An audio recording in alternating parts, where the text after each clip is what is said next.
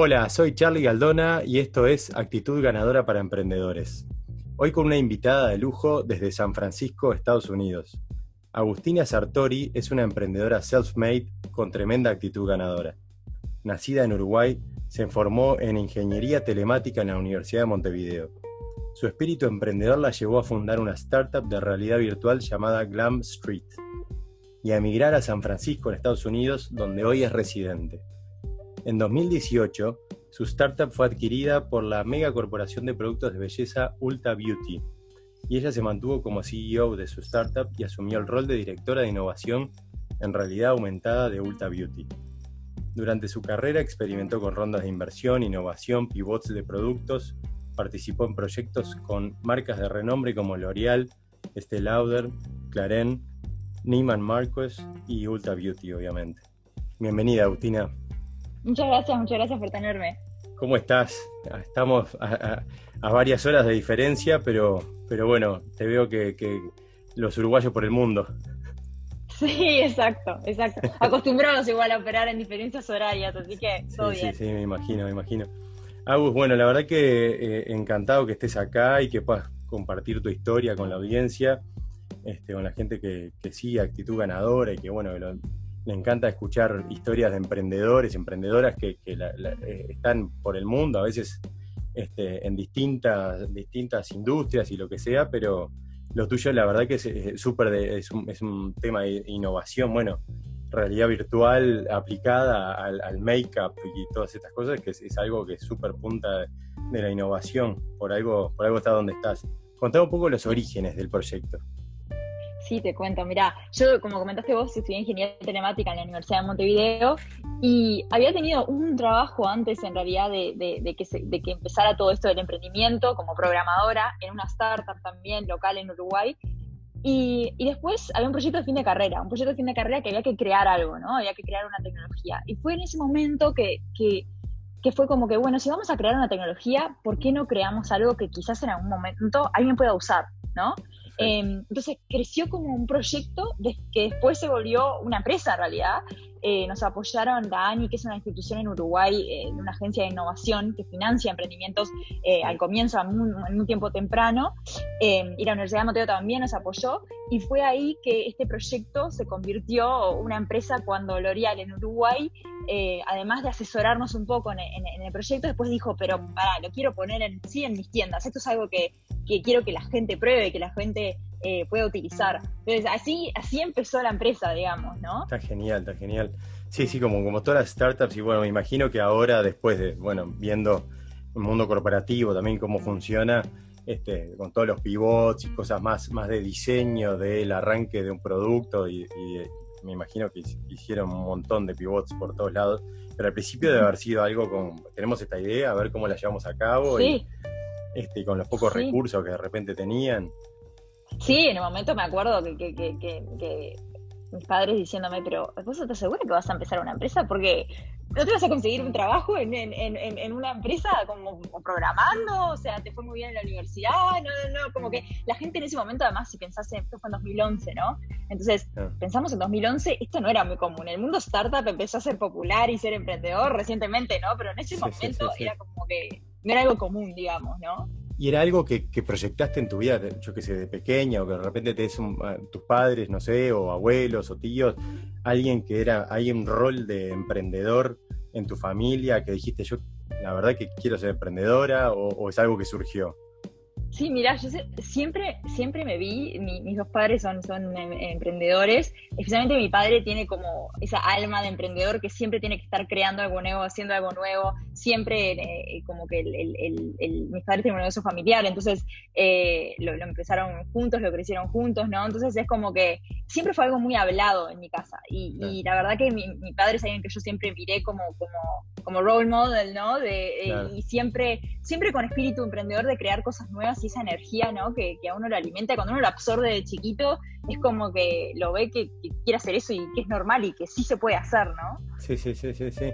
Bueno, está buenísimo, así que lo ves mucho en, en muchas eh, emprendedores, emprendedoras que, obviamente que se maman la familia, ¿no? A veces es algo que también lo, a ver, lo hablábamos con, con, gente de Junior Achievement, que es un programa de emprendedores para jóvenes que también hay gente que viene de, un palo distinto y, se encuentra con ese mundo emprendedor y, le encanta y, se, quiere meter, pero, pero es algo que siempre les lo pregunto, pues eso del se nace o se hace, ¿viste? Es un poco una mezcla, ¿no? Obviamente, y, uno se va este, reinventando y, rehaciendo, pero a veces eh, tiene ese impulso también de... Desde la familia. Sí, el apoyo, el apoyo familiar para mí fue muy importante en todo este proceso, ¿no? Fue como que fue una, constantemente, incluso estando en San Francisco, hablo con, con mis padres todas las semanas, ¿no? Y en muchos momentos fueron personas súper claves, ¿no? Que uno necesita como que esa bajada a tierra también de, ¿no? ¿Qué es lo correcto? ¿Qué tenemos que hacer? Que a, veces uno pierde perspectiva con tantas cosas pasando al mismo tiempo, ¿no? Y está bueno tener eso. ¿Tuviste, además de esto que contás de, tus padres, algún mentor o mentora que, que, que, te ayudó a, apuntalarte al principio como, como emprendedora y después en el exterior también? Sí, tuvimos varios mentores. En, a mí me gusta decir que, los mentores son relevantes como a las etapas que uno está viviendo, ¿no? Es como que en determinadas etapas necesitamos ciertos mentores para ciertos temas. Y llega un momento que uno capaz que evoluciona o cambia o necesita apoyo en otra área totalmente diferente. Y entonces ahí es como que otro mentor se empieza a volver clave, ¿no? Eh, y creo que tuvo varios mentores en, ese proceso súper clave. Eh, no sé, por ejemplo, cuando vine a Estados Unidos, en Estados Unidos una de, nuestras board members que conocía acá era la CEO de Lancôme, Odile Rougeol, ah. eh, una francesa que vive en San Francisco. Esa persona fue clave para, para, para, que yo entendiera cómo hablar con corporaciones, cómo venderle nuestro producto, cómo se posicionan en Estados Unidos y se hacen negocios, ¿no? Con grandes corporaciones de belleza. Para la adquisición tuve a dos personas claves, una de mis inversores ángeles, que inicialmente nos había ayudado un poco con introducciones, pero él siempre me decía, cuando estés sin problema, llámame. Y, y, entonces voy como la persona, se llama Chris de Riverwood Capitals, eh, inversor ángel nuestro, que me ayudó en diferentes momentos en el tiempo. Una parte importante fue en el momento del levantamiento de capital y luego, súper importante, en la parte del proceso de adquisición, que fue una persona que ha habido tantas adquisiciones que me mentorió todos los días hablaba con él por un año mientras estábamos pasando por el proceso. Y el tercer persona es uno de mis amigos más cercanos que también tenía un emprendimiento, que fue a Stanford, Y Combinator, después lo vendió a una empresa un año antes que yo vendiera el, emprendimiento. Entonces fue como que hizo todo ese camino un pasito antes que yo.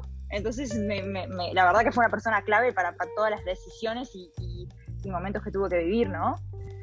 Imponente todo esto que contás porque, bueno, el que lo escucha de repente desde allá de Uruguay y, Y Combinator, que Stanford, que, que es un board member de, una marca tan grande, de una empresa, una corporación tan grande, bueno, es un sueño, ¿no? Para, para, para emprendedores este, que están arrancando, eh, me imagino que, está buenísimo y, eso que hablabas tú del role model, ahora de repente tú te convertiste en role model de, de muchas chicas que están arrancando y dicen, mira, hay una uruguaya allá, para, para todas las latinas en general, este, una latinoamericana que, que, la pegó en Estados Unidos y que, y que, bueno, que tampoco es que te tiraste para atrás después que fuiste adquirida, estás trabajando a full todos los días, este, metida dentro de una corporación.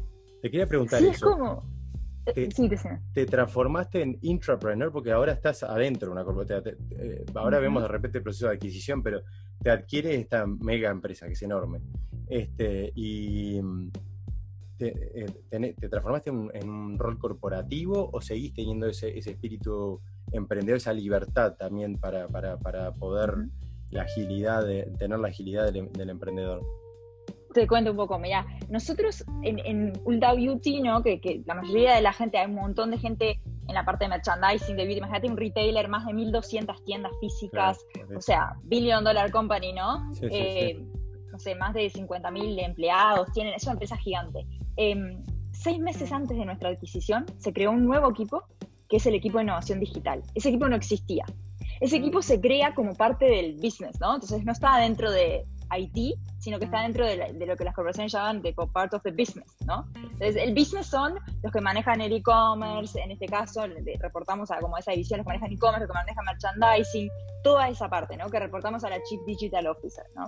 Entonces esta división se creó nueva porque querían hacer las cosas diferentes, ¿no? Entonces querían trabajar diferente a como la corporación trabaja para poder innovar, hacer cosas más rápido y poder tener un impacto en, cosas que se vienen, ¿no? Una de estas corporaciones gigantes lo que pasa muchas veces es que están en, obviamente, el día a día del negocio, lleva un montón de tiempo operar todo eso. Entonces la idea de este equipo de innovación digital era que se salga un poco de eso y que podamos crear cosas nuevas. Entonces la adquisición de, de, Glam Street eh, lo que pasó fue que nos convertimos parte clave de este equipo, ¿no? Este equipo tenía, antes de que, comprar la empresa, eh, tenían cuatro personas y ahora nos compraron nosotros, crecimos nuestro equipo y somos 30 personas, ¿no? Entonces, esta, adquisición, la, verdad es que como que nos separamos un poco de la forma que trabaja el, negocio y mismo Ulta Beauty lo que quería era realmente operar diferente. Entonces, de alguna forma lo que decís vos es, eh, eh, tratamos de, y, mi jefa, la VP de innovación de, Ulta,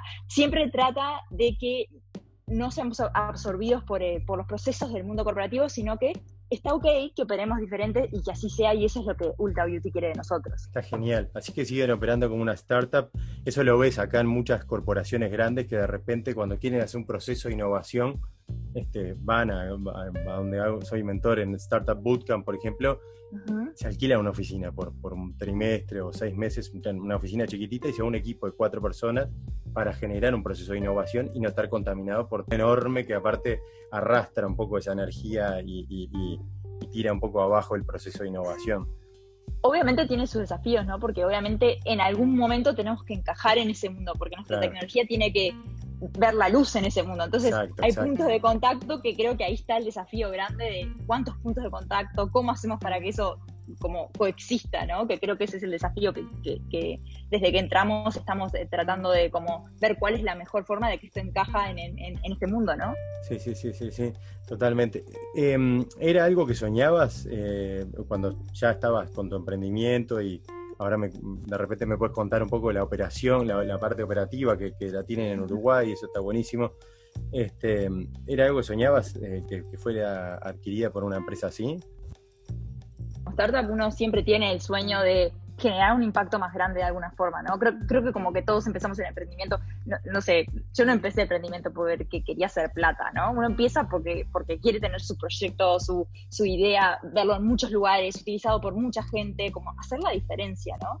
Entonces, yo siempre sentí que a mí lo que, me, lo que siempre me, me, me, mucho internamente y como que en esos momentos, viste, que uno está que no sabe lo que va a pasar, que capaz que momentos difíciles, siempre me mantuvo a flote el, a flote el hecho de que yo quería que, mostrarle al mundo lo que Uruguay era capaz de hacer, ¿no? Lo que un equipo en Uruguay, el impacto que podía tener a nivel global, ¿no?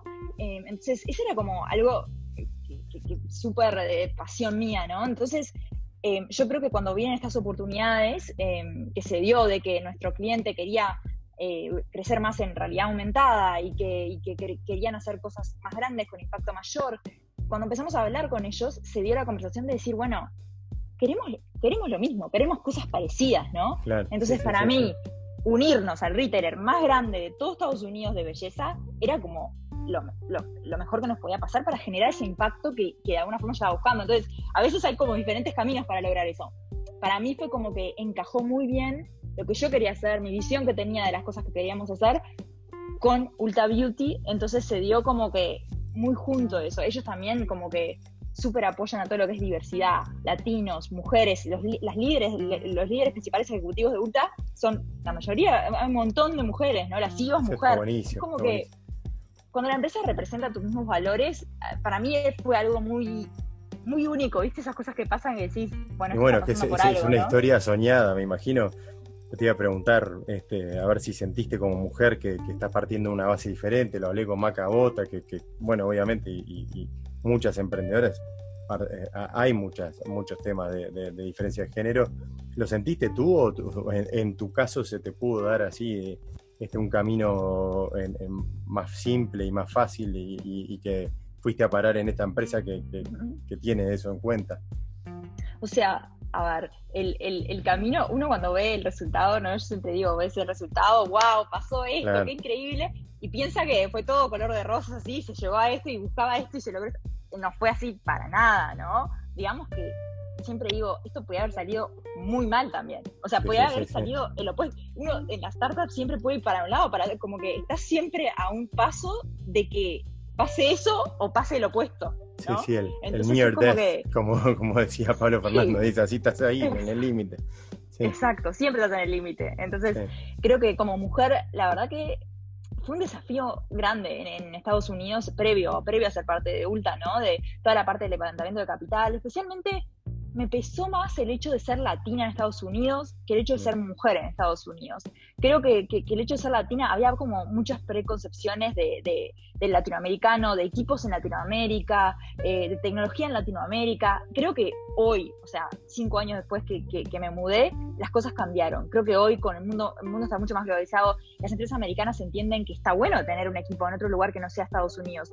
Pero a ver, cuando yo empecé a tratar de levantar capital acá, me decían, pero ¿cómo que tu equipo está en Uruguay? Yo no invierto en empresas que tienen equipos en, eh, por fuera de Estados Unidos. Esa era la respuesta, ¿no? hoy hoy es imposible. Eh, hoy, hoy alguien te dice eso y dice, ¿cómo? ¿No? ¿Cómo decían eso? Hace cinco años lo decían. Bueno, estabas adelantada, ¿no? Porque ahora estamos con el COVID y la locura esta del work from home y, todo así. Y tú hace cinco años que estás trabajando así. Este, sí, de sí. sí. Este, no, de repente no work from home, pero sí eh, remoto, el equipo y todo. Sí, este, sí yo creo que a lo que les afectó más fue al equipo de Uruguay mismo que, claro, yo estaba remota, pero ellos, claro, ellos no estaban, ellos sí tener, exacto, entonces creo que, creo que ahí estuvo una gran diferencia, ¿no? Bueno, y, cómo la ven a futuro? Este, pues me imagino que es, un proceso de innovación permanente lo de ustedes, este, desarrollando cosas nuevas, este, que están increíbles, ¿no? Porque para la gente que de repente no conoce el producto o los, servicios que brindan, este, para ponerlo de base es, eso que vos te puedas maquillar ahí virtualmente, a ver, probarte las cosas y, sin tener que ir físicamente. Algo que encaja también increíble, super human centered y, súper al momento de ahora, ¿no? Hay que intentar el menos contacto posible. Eso, eso fue algo increíble. Eso es algo que uno dice, uno espera, o sea, yo hablaba con, los ejecutivos de, de, de, y decíamos, hubiésemos imaginado que esto hubiese pasado ahora en este momento. La verdad que yo pensé que iba a llegar 10 años para poder que pasara algo así, ¿no? A ver, Ulta empezó en 1990, eh, fue cuando se fundó, y revolucionó el maquillaje porque permitió tener muestras de maquillaje en las tiendas. Pero la gente se podía probar cosas en las tiendas. Antes no se podían probar, estaban todo en cajitas y las marcas no te, no te permitían probar. Entonces, Ultra revolucionó la industria por eso. Hoy, 2020, de repente se encuentra en la situación de que no pueden haber más muestras en las tiendas. No pueden haber, la gente, por, por momentos tuvimos que convertirnos en un negocio de e-commerce only, cuando nuestra mayor revenue viene de las tiendas, ¿no? Entonces, este cambio, ¿cuál es la solución?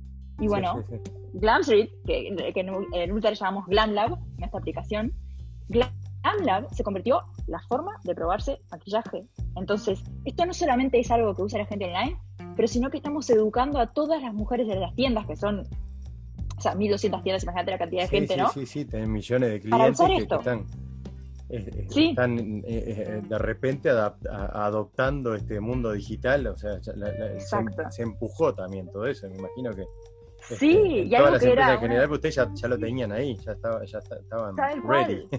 Genial. Y permitió esa aceleración de decir algo que era algo divertido, una innovación, algo que sabíamos que Ulta quería prestar a la realidad aumentada, pero sabía que iba a llevar tiempo, algo que estaba ahí, ah, esto es una necesidad, lo necesitamos ya, necesitamos más productos dentro de GlamLab, necesitamos que la gente entienda cómo usarlo y eduque a la gente y eduque al consumidor en la tienda a que use su celular para que use GlamLab es como que yo, no puedo creer que está pasando esto. O sea, digo, la verdad que COVID trajo un montón de desafíos para la empresa en sí, de, términos de que tuvieron que cerrar las tiendas en muchos momentos y cómo operar en una tienda física, ¿no? Eh, pero claramente para la tecnología aceleró totalmente lo que estábamos haciendo para, mi equipo, ¿no? Sí, y es genial el ejemplo de ustedes también para, para de repente gente que escucha desde corporaciones cómo adquirir una startup o un equipo, una startup, este, cómo te puede dar ese dinamismo y, en este caso ustedes estaban ahí a, la vanguardia y ahora me imagino que debe haber muchos ejecutivos que deben de qué, qué buena decisión que tomamos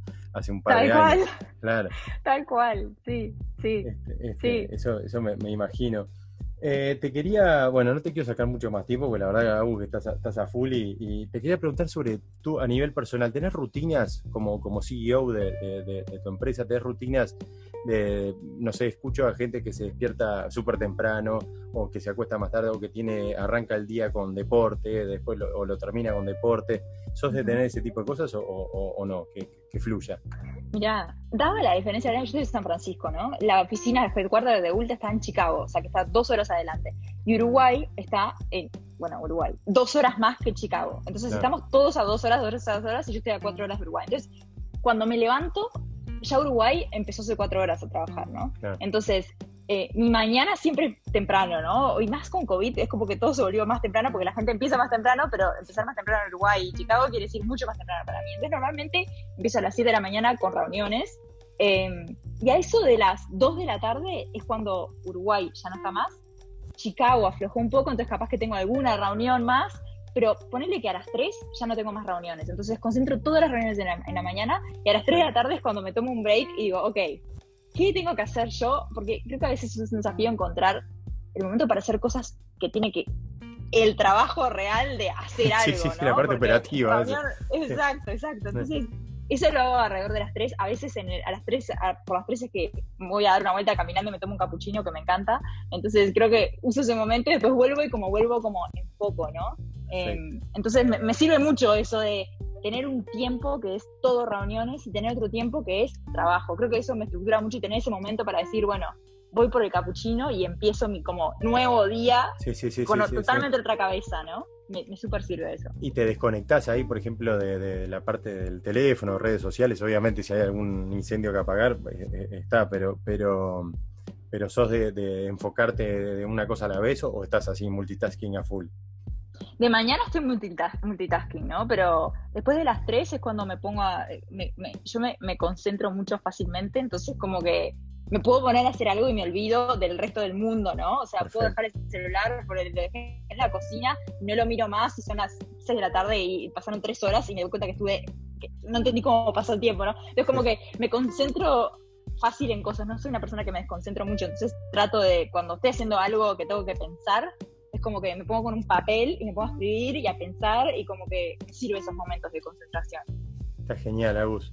Bueno, te súper agradezco por, por tu tiempo este, y, te felicito, la verdad, por, por tus logros y, por todo lo que empujaste antes. Como vos decís, este, de repente el que ve así dice, bueno, es, la medalla del, del, del, del campeón que, que, que, después de cientos de días de práctica, ¿no? Este, sí, yo creo que esto, esto también es un ejemplo para que, a ver, yo empecé sin mucha experiencia laboral desde Uruguay, ¿no? Creo que es también un, mensaje para todos de decir, esto se logró porque eh, todos, eh, o sea, mi equipo, porque varios que están hoy conmigo en Ultra estuvieron desde el día uno, ¿no? Entonces mi equipo y yo eh, teníamos una resiliencia de que íbamos para adelante, ¿no? Entonces creo que eso es lo más importante, pero no, no, necesitas, em, digo, creo que nuestra historia es una prueba de que a veces uno piensa que necesita estar más preparado, ¿no? piensa que necesita saber más, piensa que necesita, no sé, más experiencia laboral, piensa que, y creo que nuestra historia es una prueba de que de que no, que si realmente querés lograr algo, te vas a tener que fallar, te vas a dar contra la pared 50 veces, pero si sos consciente de que tenés que aprender, y volver a tratar y aprender y ese aprender y cambiar y volver, si sos consciente de que esa es la modalidad, creo, creo que es posible. Eh, creo que está bueno. Genial, está buenísimo, te iba a decir, pedirte si le puedes dar un mensaje a, las jóvenes que, sueñan con todo esto. Si querés, puedes redondearlo, pero la verdad que está, buenísimo esto, esto que contás. Este, ¿Qué le dirías a, las jóvenes que de repente no ven un poco el, futuro más lejano? Sí, yo diría, yo les diría que nunca se van a sentir preparados em, y que se rodeen de las personas que necesitan, así como hablamos de los mentores, en, los momentos que necesiten, ¿no? Que es diferente y eso evoluciona y es importante entender eso también, que los mentores también evolucionan. Y esa es la forma que uno tiene de, evolucionar, ¿no? Y creo que eh, no hay que tener miedo, no hay que, siempre se va a sentir que no está preparado y está bien y que hay que ir para adelante, ¿no? Porque es como que uno aprender haciendo, para mí es de las cosas más lindas que hay, ¿no? Que de alguna forma es la historia de mi vida, ¿no? Eh, que tenemos, si, si, si, tenemos las ganas, que lo podemos hacer, ¿no? Y que, y que nos animemos, porque las oportunidades están y las oportunidades aparecen si las buscamos, ¿no? Está genial. Bueno, tremendo ejemplo de actitud ganadora, Sosi, y de tomar acción también. ¿eh? Este, me, quedo con, con, esos, esos, titulares. Este, y bueno, obviamente después la voy a ver la charla varias veces, como todo, me encanta. Este, muchas gracias, Agus, por todo. Este, te deseo lo mejor y estamos en contacto. Ya nos veremos por, por algún lado. Bárbaro, gracias a ti por invitarme. No, por favor. Esto fue Actitud Ganadora para Emprendedores.